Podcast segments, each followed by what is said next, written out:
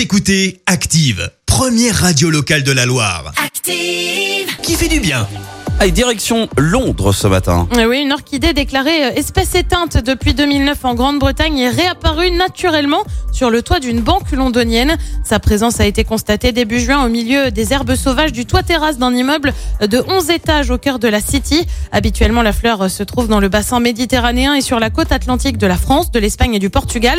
La graine est-elle arrivée avec le vent, un oiseau ou la terre déposée sur le toit il y a des années ou alors le réchauffement climatique? Si le mystère reste entier, cette histoire est la preuve que la nature ne connaît pas les frontières. Merci. Vous avez écouté Active Radio, la première radio locale de la Loire. Active.